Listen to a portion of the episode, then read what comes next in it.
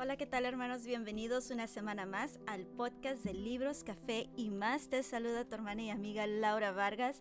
Sí, yo sé, dicen qué pasó, no está en vivo, si está en vivo, es una foto. No, sí estamos en vivo, eh, pero eh, estamos en, en el reacomodo aquí de la oficina, una vez más acomodando eh, la oficina de acuerdo a las necesidades del pequeño travieso, ¿verdad?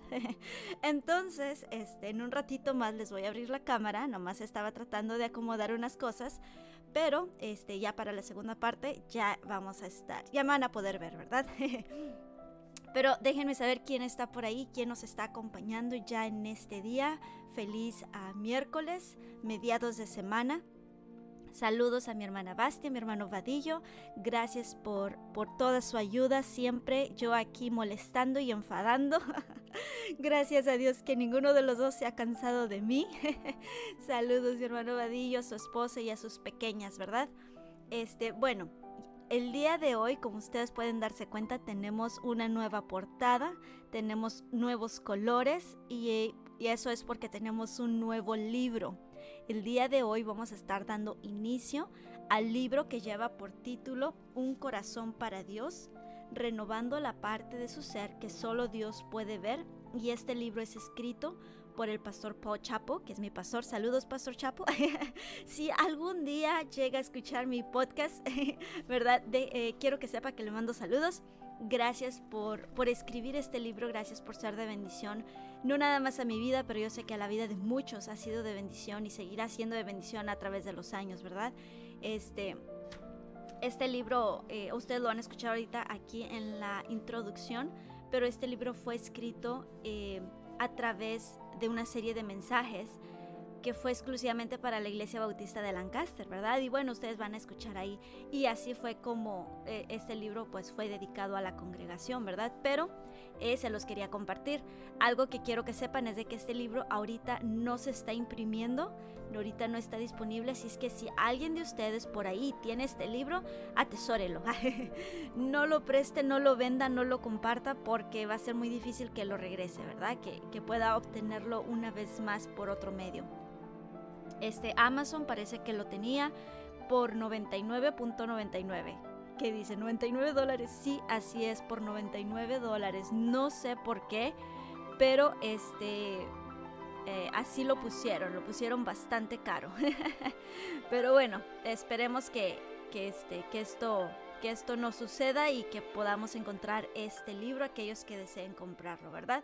Vamos a ver aquí el chat, a ver si hay alguien por aquí. Saludos en Spreaker. Eh, no miro a nadie ahí por Spreaker. Si alguien está escuchando a través de Spreaker, déjenos saber. Facebook, alguien por aquí. No miro a nadie todavía. Y YouTube, nadie por aquí todavía. Muy bien. Bueno, en vista de que no ha llegado nadie, vamos a dar inicio con nuestro, con nuestro capítulo del día de hoy. Este es el capítulo número uno y el libro es Un corazón para Dios y el capítulo lleva por título Identificando el corazón para Dios. Bueno, vamos con el libro y regresamos. Un corazón para Dios, renovando la parte de su ser que solo Dios puede ver. Introducción. Al progresar rápidamente el siglo XXI, nosotros como cristianos enfrentamos retos a nuestra fe como nunca antes. Hemos experimentado una descarga total del arsenal de Satanás sobre lo que creemos y estamos siendo llamados constantemente a pelear por buenas causas por todos lados. En años recientes, los cristianos fieles han rendido su corazón a muchas causas nobles. Algunos de los siervos elegidos de Dios han evidenciado un corazón para pelear contra el aborto y están siendo consumidos con la batalla. Otros tienen un corazón para ganar almas y el evangelismo, lo cual es ciertamente la gran causa de la Iglesia. Algunos tienen un corazón para el debate doctrinal y otros para mostrar exteriormente los estándares personales. Aún otros tienen un corazón para la religión de antaño o tal vez un corazón para el crecimiento de la Iglesia. Irónicamente, con líderes piadosos totalmente devotos a estas y otras causas, continuamos perdiendo batallas. Una de las razones principales por la cual estamos perdiendo estas batallas es porque estamos perdiendo soldados. Hemos olvidado que la responsabilidad principal para cada cristiano es desarrollar un corazón para Dios. Nuestro amor a Dios debe ser supremo, debe sobrepasar nuestro amor o nuestro deseo por encima de toda otra causa o agenda. En el presente, demasiados pastores y laicos tienen un corazón para el ministerio o un corazón para otras causas, pero han fracasado en desarrollar un corazón para Dios. Al centro de cada ministerio debe haber un desafío intencional a desarrollar, un corazón para Dios en la vida de cada cristiano. En 1994 me encontraba liderando una congregación joven hacia una enorme causa. Como una iglesia joven de apenas seis años, nos estábamos embarcando en un programa de construcción multimillonario, el cual incluía el desarrollo de 20 acres del campus para un colegio universitario bíblico. El sentido común y el razonamiento humano me indicaban que era hora de motivar constantemente a nuestra gente a participar en el proyecto de construcción. Sin embargo, pocos meses antes de la construcción, mientras oraba por dirección, llegué a estar convencido de que la causa más grande para nuestra iglesia era la de desarrollar cristianos cuyos corazones estuvieran atados a un gran Dios que nos ama. Aunque a lo largo del proyecto de construcción estudiamos principios bíblicos para la edificación de la Iglesia y dar a la obra de Dios, el mayor énfasis fue, y aún es, el desarrollar un corazón para Dios en las vidas de los miembros de nuestra Iglesia. Durante algunos de los tiempos más difíciles de nuestro programa de construcción, y hubieron muchos, peleé contra la tentación de traer mi carga a la gente en lugar de cargarles y consumirles con los agotantes detalles del construir nuevas instalaciones de la iglesia, simplemente intenté ayudarles a tener un corazón para Dios. Los múltiples mensajes que pudieron enfocarse en un edificio fueron mejor dedicados al desarrollo de corazones puros y comprometidos ante Dios. Durante los doce meses en los que enfatizaba tener un corazón para Dios, él también se encargó de todas las demás causas. Cientos de miles de dólares se recogían para terminar el nuevo edificio. Más de mil personas aceptaron a Cristo como su Salvador, y cerca de seiscientos le obedecieron al Señor por medio del bautismo de los creyentes. El promedio de la asistencia semanal creció cerca de trescientos, y la gran mayoría de nuestros miembros estaban aún sirviendo al Señor para el fin de año. Sí, existen muchas causas vitales por las cuales debemos pelear y muchos grandes mandamientos que debemos guardar. Pero nunca nos permitamos olvidar las palabras de nuestro Señor cuando dijo Jesús le respondió El primer mandamiento de todos es Oye Israel, el Señor nuestro Dios, el Señor uno es. Y amarás al Señor tu Dios con todo tu corazón y con toda tu alma y con toda tu mente y con todas tus fuerzas este es el principal mandamiento. Marcos 12, 29 al 30. Las páginas siguientes, las cuales fueron primero preparadas con mucha oración y estudio, y entonces compartidas, en parte desde el púlpito de la Iglesia Bautista de Lancaster, sean útiles en desarrollar un corazón para Dios en su vida. Primera parte. Identificando el corazón para Dios. Cuán amables son tus moradas, oh Jehová de los ejércitos anhela mi alma y aún ardientemente desea los atrios de Jehová. Mi corazón y mi carne cantan al Dios vivo. Aún el gorrión haya casa, y la golondrina nido para sí, donde ponga sus polluelos. Cerca de tus altares, oh Jehová de los ejércitos, Rey mío y Dios mío. Bienaventurados los que habitan en tu casa, perpetuamente te alabarán. Selah.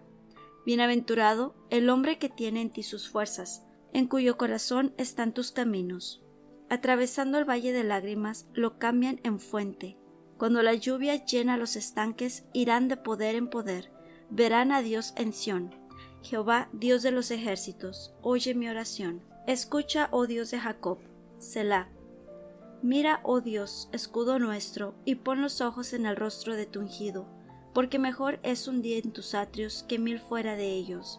Escogería antes estar a la puerta de la casa de mi Dios que habitar en las moradas de maldad. Porque sol y escudo es Jehová Dios, gracia y gloria dará Jehová. No quitará el bien a los que andan en integridad. Jehová de los ejércitos, dichoso el hombre que en ti confía. Salmos 84, del 1 al 12. Cuando observamos la vida cristiana, especialmente la sociedad actual, se nos advierte lastimosamente que desear un corazón para Dios no viene por naturaleza. Ningún cristiano en su natural y pecaminosa carne desea una relación cercana con Dios. Muchos cristianos están más lejos de Dios de lo que jamás antes han estado.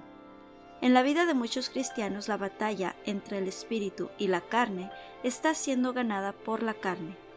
Desafortunadamente, la carne no desea un corazón para Dios. En esto consiste el amor, no en que nosotros hayamos amado a Dios, sino en que Él nos amó a nosotros y envió a su Hijo en propiciación por nuestros pecados. Primera de Juan 4:10. La palabra de Dios es clara. Nuestro hombre natural no ama a Dios ni desea una relación cercana con Él. Por el contrario, es Dios quien desea una relación cercana con nosotros. Si fuéramos honestos con nosotros mismos, tendríamos que confesar que desde el primer día de nuestra existencia, el pensar en nosotros mismos nos vino naturalmente. Nos fascina pensar primero acerca de nuestras propias necesidades y de nuestros deseos, y nos hemos obsesionado por nuestra propia importancia. Dios nos ha bendecido a mi esposa y a mí con cuatro hijos maravillosos. Agradecemos a Dios por cada uno de ellos. Asombrosamente todos ellos eran tan egoístas como podían serlo desde el primer día cuando nacieron. Cuando era la hora para ser alimentados, sacar el aire o cambiados, demandaban atención inmediata. Desafortunadamente, no son solo nuestros hijos los que actúan de esa manera. Todos nosotros hemos nacido con una naturaleza egoísta. Todos nosotros llegamos a este mundo pensando primero en nosotros mismos. Este problema de egoísmo es algo con lo que combatimos durante nuestra vida adulta, aún como cristianos. De hecho, lo vemos ilustrado repetidamente en nuestra sociedad. El egoísmo es la filosofía predominante de la vida en la actualidad. El egoísmo fue vividamente desplegado en un artículo del periódico USA Today en diciembre de 1992. Dos padres de una familia de St. Charles, Illinois, estaban aparentemente angustiados por sus deberes paternos. Era difícil hacerse cargo de los niños, les consumía mucho tiempo el conseguir una niñera, y además les era caro. Finalmente, los papás decidieron que necesitaban huir del problema. Esta pareja tomó una semana de vacaciones en Acapulco y dejó a sus dos hijos de edades de nueve y seis años solos en casa, en un suburbio de Chicago. No dejaron nada, sino una nota explicando qué comer y cuándo cocinar los alimentos. Nadie se hubiera enterado de que estaban solos, pero surgió un problema, y la pequeña niña corrió con el vecino para solicitar ayuda. El vecino encontró a los dos pequeños completamente solos en su casa, mientras que sus padres estaban en la playa en Acapulco. Estos papás estaban pensando solo en ellos mismos, estaban obsesionados con los deseos carnales egoístas. El estar centrado en uno mismo también ha entrado al corazón de muchos cristianos. Trae una batalla que los cristianos enfrentan cada día. Muchos reniegan el rendir sus corazones a Dios, aunque es maravilloso cómo Dios tiene la libertad de bendecir nuestras vidas en tantas e inesperadas formas cuando se las damos a Él. Tener un corazón para Dios no nos encarcela ni nos causa un estado de sufrimiento. Es una vida maravillosa, llena de gozo. Servir a Cristo con un corazón atado a Él es la forma más feliz de vivir. Tal vez hubo un día en el que usted escuchó el Evangelio de Cristo, entendió el amor de Dios y le respondió al aceptar a Cristo como su Salvador personal. Si esto es así, usted abrió su corazón a Dios en aquel día Si usted es un cristiano, usted ha dicho, Señor Jesús, te invito a que entres en mi corazón. Me doy cuenta que soy un pecador y te pido que seas mi Salvador personal. Tal vez para usted esto ocurrió en una clase de escuela dominical en California o en una escuela bíblica de vacaciones en Tennessee. Tal vez fue en su casa o en una iglesia. ¿Ha habido un día cuando usted le abrió el corazón a Dios y le dijo, Jesús, ven a mi corazón y sálvame? Si esto es así, ¿tiene usted actualmente ese mismo corazón para Dios y esa misma ternura? ¿O ha endurecido su corazón su vieja naturaleza? Tal vez esté perdiendo la batalla, tal vez haya perdido el corazón que alguna vez tuvo para Dios. Si usted verdaderamente desea recuperar esa fuerte pasión por conocer y amar a Dios, posiblemente la mejor forma de iniciar es por identificar un verdadero corazón para Dios. Un personaje bíblico quien verdaderamente experimentó e identificó el corazón para Dios fue David, un corazón que sintió la necesidad de la presencia de Dios. El Salmo 84 fue escrito por David, la Biblia describe a David como un varón conforme al corazón de Dios. Fue un hombre quien tuvo un corazón para Dios. Esto no significa que era perfecto, significa que era un hombre quien anhelaba la presencia de Dios. El deseo de David para Dios. David tenía muchas características sorprendentes, pero tal vez su cualidad espiritual más destacada era que su corazón sentía la necesidad de la presencia de Dios. La Biblia dice, Cuán amables son tus moradas, oh Jehová de los ejércitos. Anhela mi alma, y aún ardientemente desea los atrios de Jehová. Mi corazón y mi carne cantan al Dios vivo. Al escribir este salmo, David estaba en el exilio, estaba lejos del lugar que representaba la gloria y la presencia de Dios. En los versículos 1 y 2 del Salmo 84, escribió que extrañaba el tabernáculo, la gloria de Dios y la presencia de Dios. David tenía un deseo que le impulsaba, el tener la presencia de Dios. Su deseo por la presencia de Dios era tan intenso que una de sus más grandes ambiciones incluía la construcción de un gran templo. Aunque Dios no permitió a David que construyera el templo, sí le permitió que se preparara para su construcción. Cuando el hijo de David fue finalmente capaz para construir el templo le llevó más de siete años. Era un lugar hermoso, era un lugar de plata y oro, era un lugar de gran gloria y majestad. 150 mil obreros cananitas trabajaron para construir este gran y poderoso monumento. Sería el lugar donde Dios habitaría. El costo de la construcción del templo en la actualidad sería de aproximadamente 4.9 billones de dólares. El corazón de David anhelaba este lugar. Él anhelaba la presencia de Dios. Aunque nosotros no asistimos a un templo como el de Salomón, el cuerpo del cristiano es el templo del Espíritu Santo. Se nos ha dado la iglesia local del Nuevo Testamento. Así como David deseaba la presencia de Dios, nuestro deseo debe ser el reunirnos con el pueblo de Dios para que de esa manera podamos desarrollar un corazón para Él.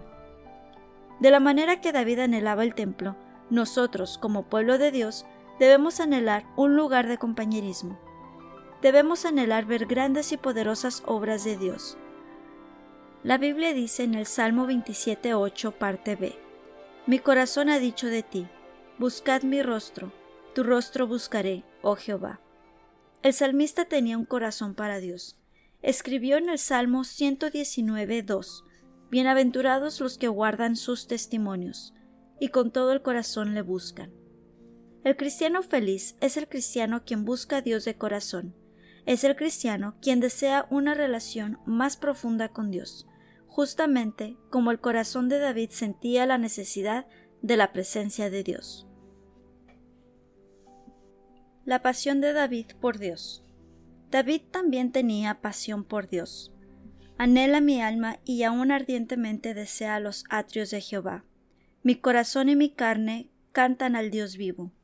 Salmos 84.2. Necesitamos entender que esta intensidad Este ardiente deseo que David sentía no era solo por el templo. Él tenía ese deseo intenso por Dios. Él quería que la presencia de Dios fuera real para él. Su corazón clamaba por el Dios viviente.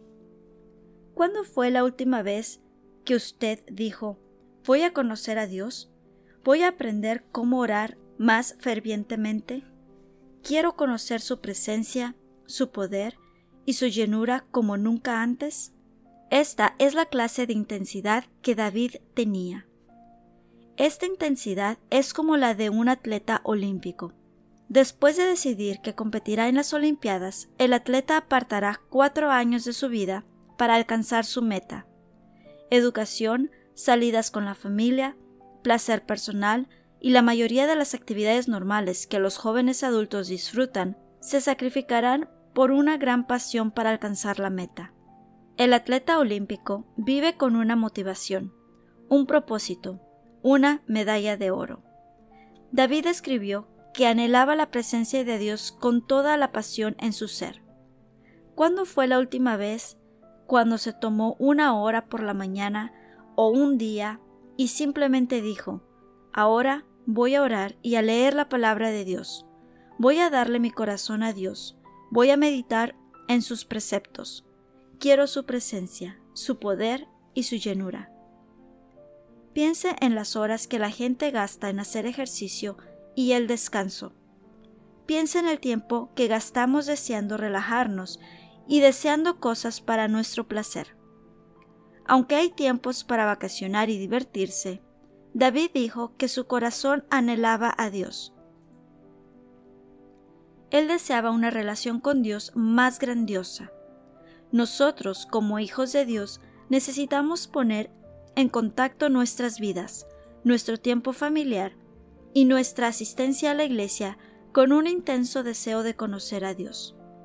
Por ejemplo, muy a menudo asistimos a la iglesia por todas las razones erróneas. No vamos a la corte simplemente para ver, sino vamos para encontrar justicia.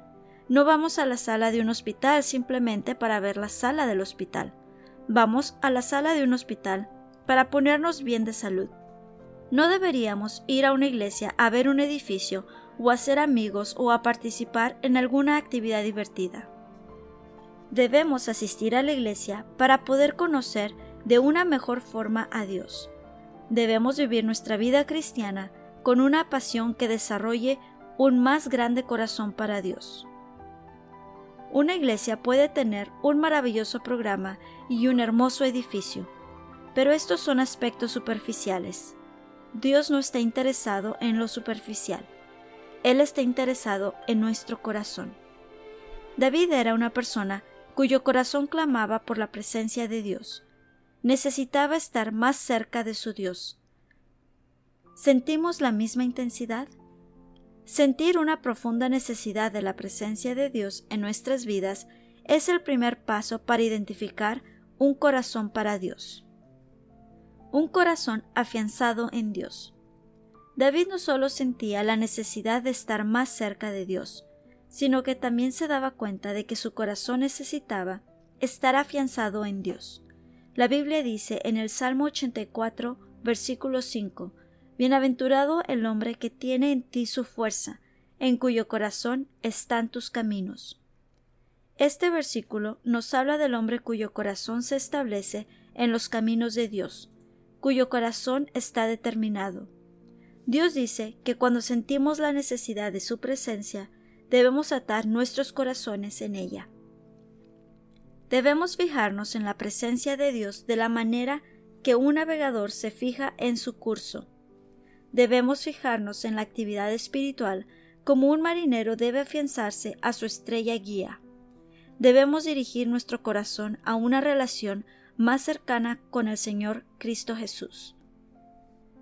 El salmista dijo en el Salmo 57.7 Pronto está mi corazón, oh Dios, mi corazón está dispuesto.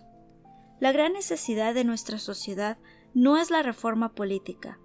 La gran necesidad es la reforma espiritual en los corazones de los hombres y las mujeres. Los cristianos deben decir una vez más Señor Jesús, aquí está mi corazón. mi corazón está atado a ti. Mucho de mi estudio y consejería como pastor se concentra en ayudar a familias.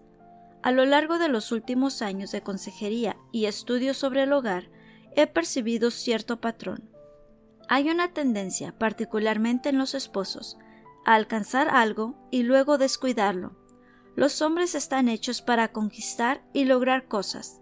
Muy a menudo he escuchado la historia de una esposa quien ha comenzado a sentirse abandonada por su esposo. Pastor, dice la esposa, cuando éramos novios me abría la puerta. Cuando éramos novios me decía cuchi cuchi o cariño. Cuando éramos novios se acordaba de lavarse los dientes. Usaba una loción agradable para afeitarse. Cuando éramos novios me daba tarjetas y me llevaba a cenar. Intentaba ganarme. Me perseguía. Después de que nos casamos, parecía ya no apreciarme. Empezó a controlarme. Muchos hombres viven sus vidas por alguna causa. Si desean una casa nueva, ahorran, se preparan, piden prestado e intentan conocer todos los aspectos financieros. Cuando finalmente se mudan a ese nuevo hogar, ha llegado a ser una obsesión. Pobre del niño quien es el primero en rayar con crayón la pared. Pobre de aquel que mancha la alfombra en aquellos primeros meses. Al pasar el tiempo, sin embargo, algo cambia. Aquel hombre comienza a perder interés en su nueva casa.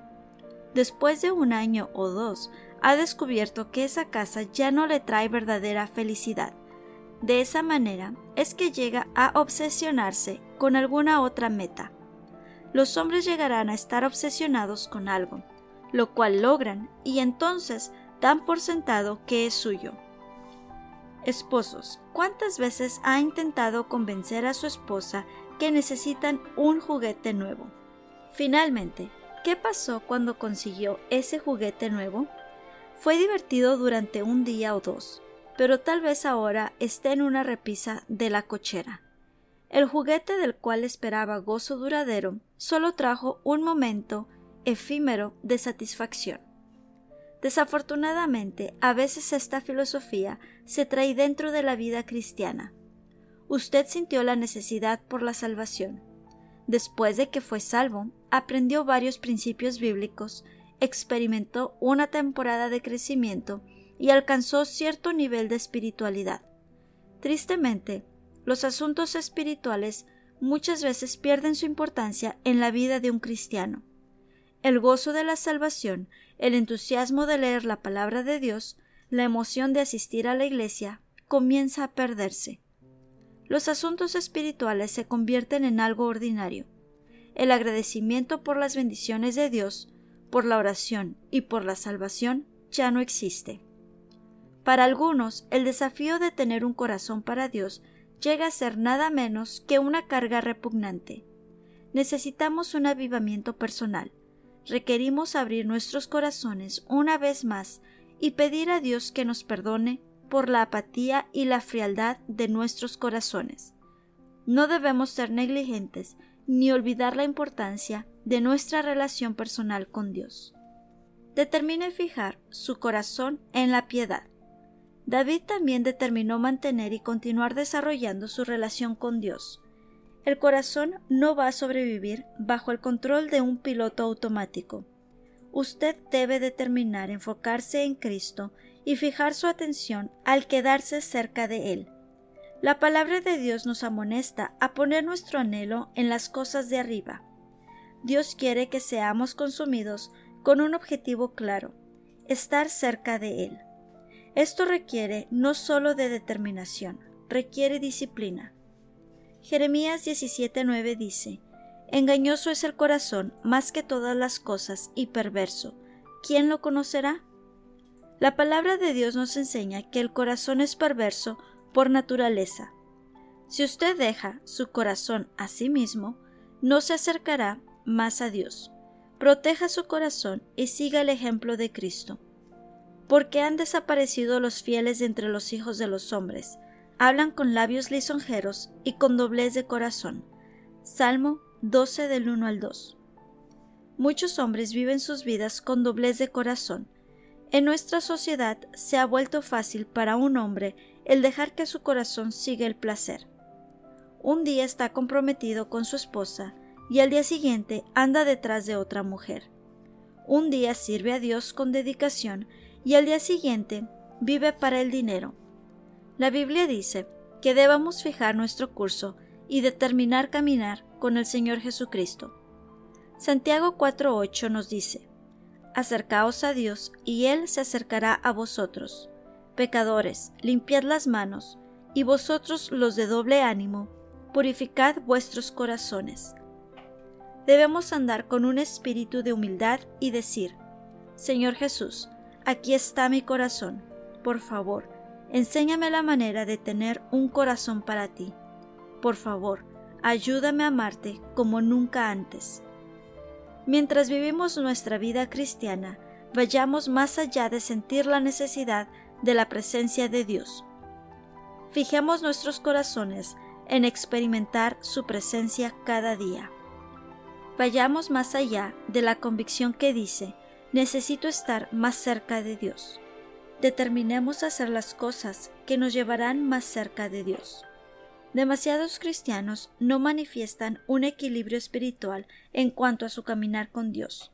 No asisten a la iglesia con frecuencia.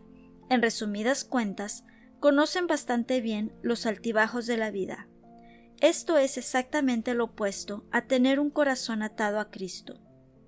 Este tipo de cristiandad no solo es muy frustrante para el cristiano, sino que también impide la causa de Cristo nuestra sociedad se está convirtiendo en una sociedad pluralista, post-cristiana, debido a cristianos quienes no se humillarán a sí mismos para fijar su corazón en Dios.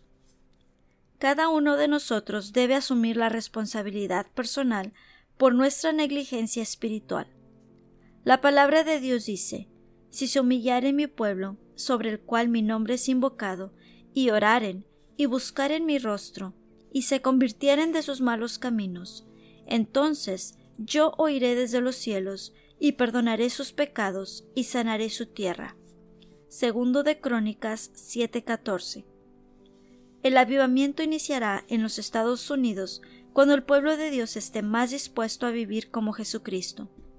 El avivamiento comenzará cuando nosotros, una vez más, amemos a Dios supremamente un corazón que sigue a Dios durante las aflicciones.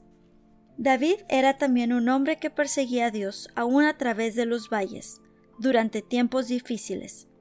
Aunque tuvo que enfrentar aflicciones y fue tentado a abandonar su fiel andar, se mantenía fiel a Dios. David fiaba en Dios aun cuando no podía entender qué era lo que Dios estaba haciendo en su vida. La provisión de Dios en las aflicciones. El Salmo 84, 6 al 7 dice, Atravesando el valle de lágrimas, lo cambian en fuente. Cuando la lluvia llena los estanques, irán de poder en poder, verán a Dios en Sión. El versículo 10 del Salmo 84 dice, Porque mejor es un día en tus atrios que mil fuera de ellos. Escogería antes estar a la puerta de la casa de mi Dios que habitar en las moradas de maldad. El versículo 12 continúa, Jehová de los ejércitos, dichoso el hombre que en ti confía. Habría aquellos quienes pasaron a través del valle de Baca. Muchos viajeros en su viaje al templo pasaban a través de este valle seco y fatigoso. Era un viaje muy agotador. Sin embargo, Dios les proveía. La palabra de Dios dice que hicieron de Baca una fuente ellos habían determinado llegar al templo, confiando en que Dios les proveería a lo largo del camino. Debemos recordar que van a existir obstáculos en la vida cristiana. Necesitamos estar conscientes que habrá tiempos de prueba y tiempos de dificultad en esta jornada para tener un corazón para Dios. Es posible que estemos sufriendo de una aflicción en este preciso momento, o tal vez nos encontremos combatiendo una tentación mañana. Esta experiencia es como un valle. Ese valle estará seco, árido y tal vez desalentador. Nuestra tentación en el valle será cuestionar y perder nuestro corazón para Dios. Pero los valles tienen la intención de darnos una pasión más grande de conocer a Dios. En efecto, es en el valle donde verdaderamente aprendemos que Dios está con nosotros. Al andar a través del valle, debemos recordar las verdades que Dios nos da para sostenernos. La verdad más importante es que Dios proveerá para nosotros. Si buscamos a Dios y pedimos su ayuda, entonces la palabra de Dios declara que Él proveerá para nosotros. La promesa de Dios es proveer para aquellos quienes le están buscando. El versículo 6 dice, Atravesando el valle de lágrimas lo cambian en fuentes, cuando la lluvia llena los estanques. La Biblia explica que justo cuando el pueblo de Dios estaba en el tiempo de mayor necesidad, justo cuando estaban enfrentando la más grande sed o fatiga, se detendrían a cavar en aquel valle. Encontraban fuentes de agua allí. Muchas veces la lluvia llegaba en el momento justo y les proveía con el sustento que necesitaban. Debemos estar atentos al hecho de que Dios también nos proveerá, espiritual y físicamente, mientras caminamos a través del valle de Vaca. También vemos en este capítulo que Dios provee fortaleza para nosotros. El Salmo 84.7 nos dice, irán de poder en poder, verán a Dios en Sión. De alguna manera, Dios provee la fortaleza para resistir las tentaciones y mantener el gozo a través del valle. La jornada a través de los valles de la vida a veces se prolonga y el desánimo espera a la vuelta de cada esquina. A lo largo del camino están aquellos quienes personalmente intentarán desanimarnos y existen situaciones que nos desanimarán. En esos momentos Dios nos fortalecerá. Cuando Dios ve nuestro deseo por Él y nuestra fe durante el tiempo de aflicción, él proveerá el gozo y la fortaleza necesaria para sustentar nuestra vida cristiana. El salmista nos dice en el versículo 12, Dichoso el hombre que en ti confía. Moisés tenía 120 años de edad, pero a pesar de eso tenía gran poder y fortaleza. El apóstol Pablo fue encarcelado en Roma. Aún así, Dios le dio fortaleza. Cuando estamos en una prisión de duda o desánimo, el agua viva de Jesucristo nos suplirá y nos sustentará. Si Pablo cantaba y encontraba gozo estando en prisión, si Juan, quien mientras estaba dando sus últimas palabras al morir, encontró el gozo de Dios en la isla de Patmos, si Esteban, mientras estaba siendo apedreado por una turba furiosa, pudo encontrar el amor de Cristo en su corazón, entonces nosotros podemos determinar tener un corazón para Dios mientras caminamos a través del valle. Dios proveerá fortaleza para nosotros en medio de nuestro valle. No ponga condiciones a la dedicación a Dios. Muchas veces intentamos evitar el valle o intentamos arreglarnos de antemano con Dios.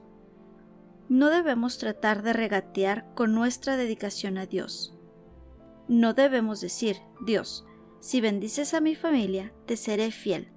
Dios, si bendices mi trabajo, te seré fiel. Debemos determinar tener un corazón para Dios en lugar de un corazón para buenas condiciones. Tener una conciencia como la de Dios ha de ser nuestro deber principal. David dijo en el versículo 10, porque mejor es un día en tus atrios que mil fuera de ellos. Escogería antes estar a la puerta de la casa de mi Dios que habitar en las moradas de maldad. Debemos poder decir, no importa qué se requiera, lo que queremos y lo que necesitamos es la presencia de Dios. No pondremos condiciones. Muchos de nosotros intentamos hacer tratos con Dios. Decimos cosas como, si llego a ser superintendente, seré fiel a Dios. Si el pastor me trata bien este año, tendré un corazón para Dios. Si mi cónyuge me apoya, realmente tendré un corazón para Dios. Debemos determinar tener un corazón para Dios, pase lo que pase. David dijo que prefería ser un portero en la casa de Dios que tener todo lo que este mundo puede ofrecer sin la presencia de Dios. Uno de los más famosos artistas del siglo XX era un hombre quien poseía cientos de diamantes. Tenía automóviles lujosos, Tenía los perros más caros en el mundo. tenía los pianos más valiosos que este mundo pudiera ofrecer. Tenía millones de dólares. A pesar de toda su fortuna, Liberace experimentó una vacía y cruel muerte de sida. Aunque nosotros no deseamos todas las posiciones que Liberace tenía, si dejamos que nuestros corazones se fijen en el placer temporal en lugar de Dios, nunca experimentaremos el gozo y la bendición que Dios tiene en mente para nosotros. La verdadera y satisfactoria meta en la vida es perseguir una relación cercana con Dios. Es mejor para nosotros el tener a nuestra familia en la casa de Dios y nuestros corazones rectos en las cosas de Dios que lo que es el ir en pos del placer carnal. Es mejor para nosotros el tener un corazón para Dios que el ser consumidos por llegar a ser ricos y famosos. Lo más importante en nuestras vidas es el tener un corazón para el Dios viviente, no importando que se cruce nuestro camino. Debemos atar nuestro corazón a Dios, sea que recibamos un ascenso o no, o que logremos una codiciada meta podría ser que Dios eligiera bendecirnos materialmente, pero no debemos hacer de la bendición material la prueba de nuestra fidelidad. Existe un dilema en la cristiandad. Los cristianos están desertando. Los cristianos están desertando de su Señor.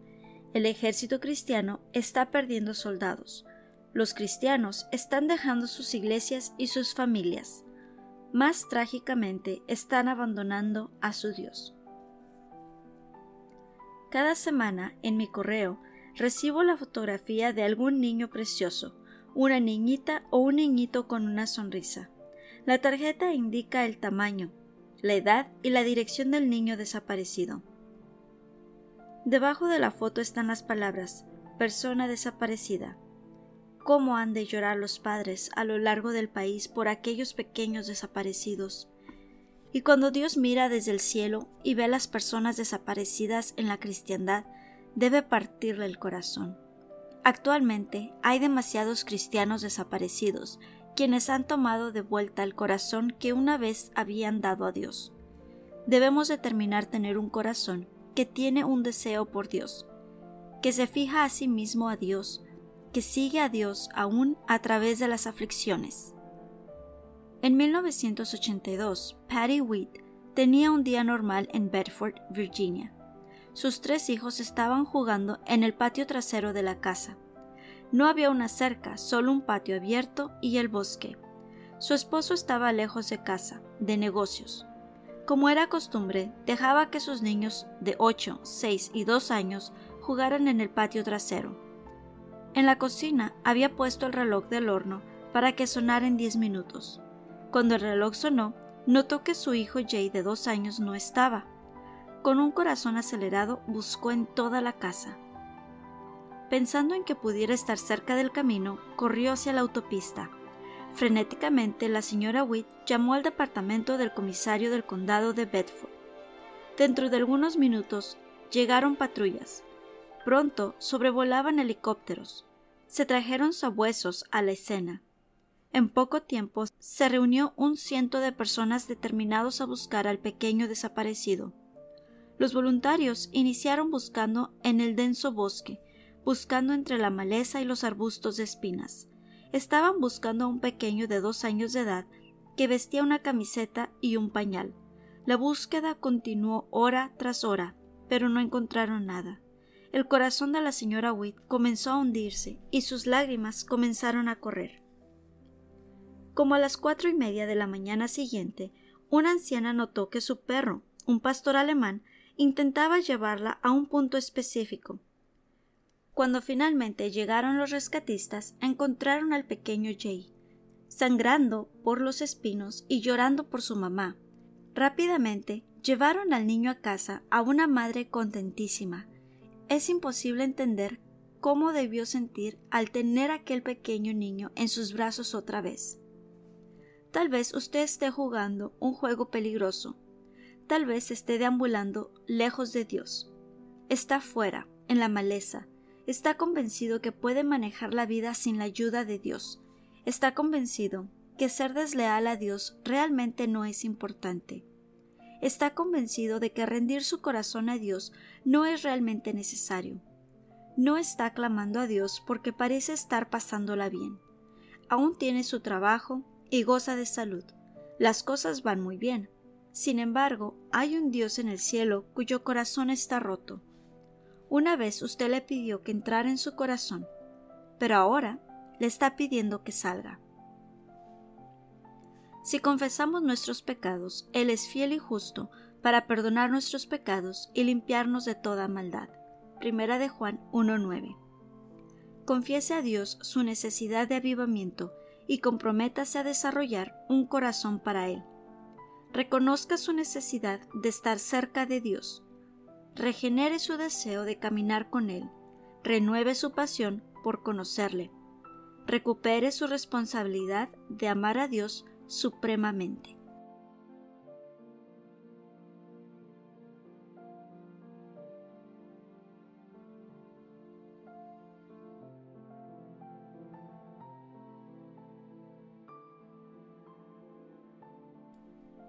Bueno, hermanos, ya estamos aquí de regreso. Ahora sí, saluditos a todos. Miren, aquí está el pequeño este eh, Jonathan aquí este, tratando de ayudar o de distraer a mamá, una de esas dos, ¿verdad? este, pues gracias una vez más por estar aquí con nosotros. Tenemos algunos saluditos. Olimpia Mangano dice, ¿dónde te encuentras o vives? Dice, ¿cómo te llamas? Soy esposa de pastor. Dice, qué bendición de conocerte. Saludos hermana, mi nombre es Laura Vargas y yo estoy transmitiendo para Radio Montebrón aquí desde la ciudad de Lancaster, California y este podcast se llama Libros, Café y más, ¿verdad? Así es que bienvenida, qué bueno que nos encontró y gracias por estar aquí. Déjenos saber usted desde dónde nos escucha, este, si está en algún otro país y cómo encontró este podcast, ¿verdad? Diego Castillo también dice, hola, buenas tardes, saludos en la página de YouTube. Nuestra hermana Clau dice, así es. Gracias hermana, saluditos a usted también. Vamos a ir a las plataformas de Radio Montebrón. Vamos a ver qué es lo que tenemos por aquí. Hermana Sandy Damián dice, buenas tardes, Dios les bendiga. Saluditos, hermana Sandy. Buenas tardes, gracias por estar escuchando. Aquí en Radio Montebrón estamos viendo los saludos. Dice hermana Claudia, dice buenas tardes hermana Laura, Dios le bendiga. Gracias por la lectura. Gracias hermana Claudia por estar aquí acompañándonos, ¿verdad? Gracias por estar con nosotros. Dice hermana Nancy Estrada, hola hermana, buenas tardes. A Dios le bendiga grandemente. Gracias mi hermana Nancy, Dios le bendiga. Gracias por estar aquí reportándose, ¿verdad? En la página de Facebook de Radio Montebrón. Luego tenemos eh, la página de YouTube y aquí no tenemos a nadie de comerte el cable. Aquí este pequeño está que se quiere comer el cable. Miren, miren. Él quiere ayudar, pero está más bien este, aquí tratando de hablar. ¿Quieres hablar? Espérate, déjalo aquí. Miren nada más. Este pequeño. Bueno. Elenita, saludos princesa. Gracias por estar aquí escuchando. Hermana Gris dice, pequeño locutor bien portado. Ay, hermana, espero que sí, no, que no escuche eso porque usted sabe que siempre que uno dice algo bueno, empiezan, empiezan a portarse mal. Este, ¿qué dice hermana ah, Nancy Estrada? Max Pari, Pedro Pérez, creo. Eh, dice, amén, Dios le bendiga. Gracias, hermana. Este, déjenos saber desde dónde nos escucha. Creo que es la primera vez que está aquí en el podcast usted también por favor déjenos saber. Este, aquí, ¿quién más tenemos? A mi hermana Gris, hermana Olimpia dice, me encuentro en Houston, dice, en la Iglesia Bautista Libertad con nuestro pastor Roy Carrizales. Oh, saludos, hermana. Dios le bendiga. Muchos saludos. Hermana María Elsa, María Elia Ramírez. Hermana, ¿cómo está? Dice, hola, hermana, bendiciones desde México. Sí, ya sé que anda de vacaciones, ¿verdad? Saludos, hermana, que le esté pasando muy, muy bonito por allá. Esta hermana Gris Pelayo dice saludos, hermana Olimpia. Oh, ok, ya ustedes la conocen. Lo tomé a través de hermana Gris Pelayo. Gracias, mi hermana Gris, por compartir este podcast, ¿verdad? Este, gracias por, por compartirlo y así este, se van añadiendo más. Pues bienvenida, hermana Olimpia. Este es un podcast de libros, por eso se llama Libros, Café y más. Aquí leemos libros y tomamos café, miren. Aquí tengo mi tacita de café. Esto es lo que más disfrutamos, hermana Gris. Este, explíquele un poquito de qué se trata. Hermana Olga dice, hola hermana, es un nuevo libro. Sí, hermana, aquí estamos. Mire, yo sé que este usted sí ya lo tiene. Un corazón para Dios. Este es el libro que empezamos a leer. Hermana Olga, déjeme saber, eh, cuando esté lista, aquí tiene su lugar. La extraño. este, yo sé que anda ocupada y este, en conferencias y cosas así, así es que cuando usted tenga una semanita libre, déjeme saber, ¿verdad? Denme un segundito porque este pequeño se quiere bajar a jugar. No, mi libro no. Mi libro no. A ver, a ver, a ver. ¿No? Ok, listo. Bájate. Nena, denme un segundito. Oh, ciérrame la puerta de aquí de la escalera, mamá, por favor. Porque si no, este pequeño va a salir volando por las escaleras. Todavía no camina, apenas está este, gateando no, no, no. Sí gatea y gatea muchísimo. Gatea hasta por donde no debe de gatear, ¿verdad? Este, cada cierto tiempo me gusta mover los muebles en la casa y la otra vez movimos la recámara. Este, saqué todo, movimos, limpiamos, aspiramos, lavamos, ¿verdad? no sé por qué, pero como que eso me, me trae satisfacción. Así es que después de haber movido la cama, y como no había absolutamente nada abajo, pues este niño se metió gateando por un lado y salió por el, por el otro lado. Así es que ya sabrán esas travesuras que está haciendo ahorita, ¿verdad? Este, sí, hermana Olimpia, bueno, hermana Gris, eh, eh, este, explíquele de qué se trata este podcast, ¿verdad? Mi hermana Gris. Hermana Olga, saludos al guapo. Gracias, hermana. Mire, este guapo anda aquí haciendo travesuritas mientras yo me distraigo, ¿verdad? Hermana Olimpia dice, hola hermana Pelayo, dice, ya sabe lo que está haciendo en Venezuela. Ya sabe lo que se está haciendo en Venezuela, ¿verdad? No sé. ¿Qué se está haciendo en Venezuela, hermana? Compártanos, ¿verdad? Eh, ¿Qué más tenemos? Tenemos la página de YouTube. Eh, Diego Castillo, déjenos saber desde dónde nos escucha. Creo que es la primera vez que usted está aquí en este podcast. Así es que gracias por estar aquí. Hermana Sandy Damián dice qué bendición volverlos a escuchar, muy interesante. Gracias hermana Sandy, este es el nuevo libro, se llama Un corazón para Dios y como subtítulo dice renovando la parte de su ser que solo Dios puede ver. Yo sé que usted está en Spreaker, pero este, este es el libro. Si usted se va a YouTube o a Facebook, aquí usted va a poder ver la portada. Un corazón para Dios por Paul Chapo como les comentaba, este libro ahorita no se está imprimiendo, ah, está, no está descontinuado, simplemente no está disponible a la venta. Ustedes lo podrán en algún día encontrar en Striving Together. Aquí ustedes pueden ver la página Striving Together, ¿verdad? Eh, publicaciones es www.strivingtogether.com. Ahí ustedes tal vez algún día lo puedan encontrar. Este estamos ahorita en el primer capítulo, así es que si va sintonizando, este son 16 capítulos y vamos en el primero. El día de hoy iniciamos este nuevo libro después de haber tardado este, muchísimo para terminar el libro de límites. La verdad que sí se nos hizo difícil. A mí se me hizo bastante difícil poder hacer el resumen. No leerlo se me hizo difícil. Así es que... Pero aquí ustedes podrán encontrarlo, ¿verdad? Este, Max Max Patty y Pedro Pérez, me supongo, dice desde Chicago, Illinois, de la iglesia, de la primera iglesia bautista de Hammond, Indiana. Oh, gracias hermana, saludos, qué bueno que nos encontró, ¿verdad? Aquí en Radio Montebrón. Salúdeme al hermano Andy, él estuvo aquí sirviendo con nosotros y estudiando en Lancaster, California. Él estuvo este, en el colegio y bueno, pues este, desarrollamos una bonita amistad con, Andy, él siempre ayudando y sirviendo con los niños y haciendo las grabaciones, así es que salúdeme a Andy, ¿verdad? ¿Y quién más está por aquí? Creo que es todo lo que tenemos. Bueno, si no hay más, hasta aquí vamos a terminar. dice, me encantó el libro, hermana Gris. Gracias, hermana. Eh, se está abriendo un ministerio más grande, preparando obreros y dando de comer a niños y formar una escuelita con el pastor Joel y el hermano Pablo Eric Ramírez y su esposa. Oh, qué bendición, hermana. No sabía eso. Sí he visto este, publicaciones del hermano Pablo de que él ahorita está por allá después de la boda, ¿verdad? No te caigas. Lo que no sabía es si él se iba a quedar allá a servir. Creo que no está transmitiendo el Club de las Hormiguitas, ¿verdad?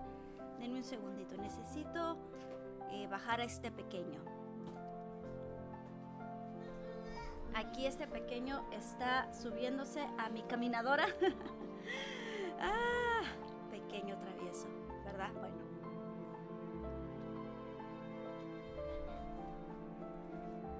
Gracias, gracias hija. Ya vinieron aquí al rescate, ¿verdad?